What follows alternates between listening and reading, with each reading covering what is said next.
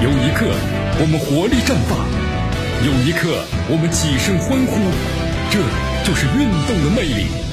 大话体育让您身临赛场，聆听运动带来的精彩。大话体育。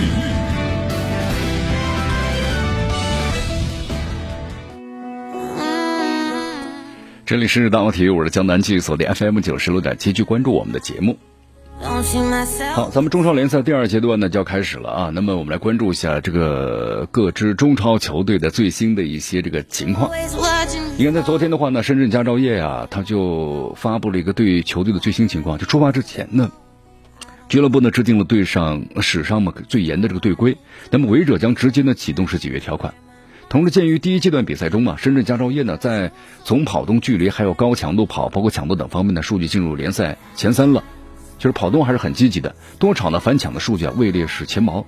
那么佳兆集团呢高层对这个申足第一段比赛呢总体还是非常满意的啊。那么对于这个申足球员的拼搏精神表示了肯定。呃，在今年这个疫情啊，包括俱乐部呢投入较去年大幅减少的情况之下，申足俱乐部呢在后勤保障还有竞赛备战等方面工作做的还是。得到了俱乐部的这个控股的方的这个肯定啊，俱乐部高层也据说呢有这个加薪的鼓励。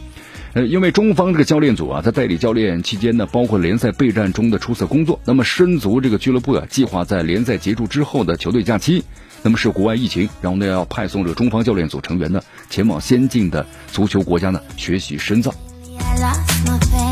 好，这是深圳佳兆业啊这支球队的相关的一些情况。那么同时在昨天的话呢。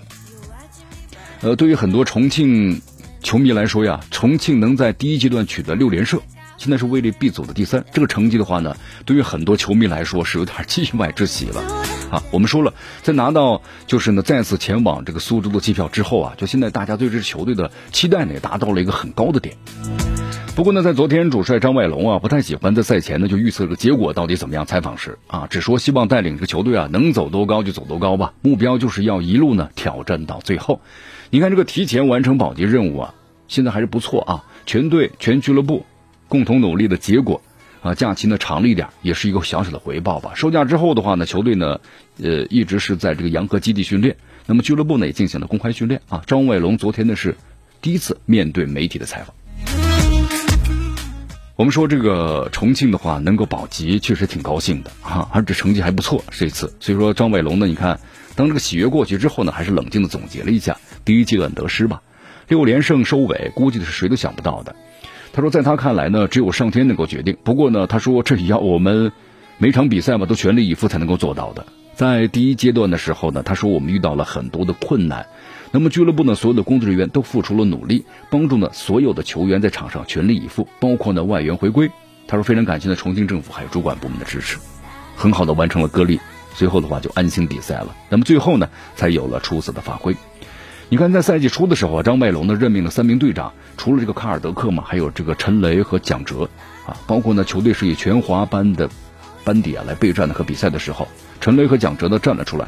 尽管当时对于重庆来说挺困难的，但是球队一直保持了斗志。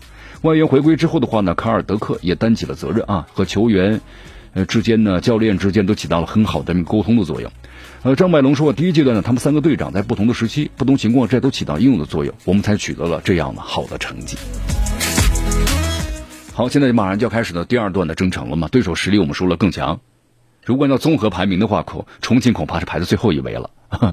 那么张百龙呢，不谈球队最终会落在什么位置，那么只说球队目标啊，就说了一定要挑战到最后。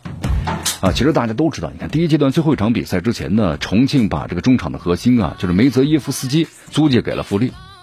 你看，对于张卫龙来说的话呢，因为他目前没有找到能够替代他位置的球员，国内球员当中，尹聪耀可以呢胜任前腰，冯静呢也可以不再固守边路，往中间移动。但是想要串联起前场的进攻，那需要呢加倍努力。那么第二阶段第一轮的话呢，重庆的对手是苏宁，不是实力更强的恒大，也让比赛有了更多的可能性。那么此前的话有传言称，重庆将在第二阶段练兵，那么甚至会以全华班打完比赛。那么对此的话呢，张外龙也做出了回应。你看张外龙这么说的嘛？他说：“我能说的是，我们所有的球员都会全力以赴去对待那第二阶段的比赛。那么至于是不是能把更多机会呢留给这个年轻球员，老郑也表示啊，先看和苏宁的两场比赛的结果吧，然后再来做出决定。那么后面呢，怎么来再来应战啊？好，那么第二阶段比赛呢就要开始了啊，到十九号他们要和苏宁的首回合比赛打下。好，这段时间的话呢，我们说了各个球队啊也都在进行这个总结，是不是？你看第一阶段打完之后的话，我们说这成为过去了。不管是排在前面的还是排在后面的球队，那么都要打好第二阶段的比赛。第二阶段我们就说了，就是像淘汰赛了呀，是不是？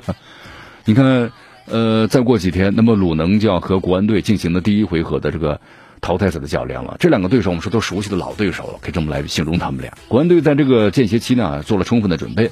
目前球队呢是返回了苏州赛区，而且这次我们说了，呃，国安队的目标特别明确，那么就是全力向中超的冠军要发起冲击。好，在收假之后的话呢，你看国安队在苏州原地啊就解散放假了，呃，在第一阶段结束之后嘛，那么这样的话呢，可以给这个球队啊更多的我们说了一些休息时间吧。毕竟，毕竟第一阶段呢，我们说了长时间封闭还密集比赛，球员们呢急需要呢和家人团聚一下了，短暂的放松，这是可最好的充电的方式。那么十月七号的时候呢，北京国安队在北京呢重新就集结了，因为现在这个工体啊进入这个复建阶段，所以当时就把这个集训地点呢选在了丰台的高新基地。而且今年我们说北京疫情啊有反复之前，啊国安队曾经短暂在这里训练过一段时间，所以说对高新的各方面呢也不陌生。呃，教练组呢当时让球员们呢马上投入备战，训练节奏很快，强度又很大。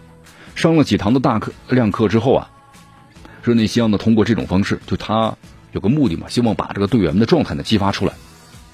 同时呢，他也通过大量的手段，让球员们在大幅度消耗之后呢，依然可以保证集中精神。那么这一点的话呢，针对国安。第一阶段出现的问题，那是有有的放矢的。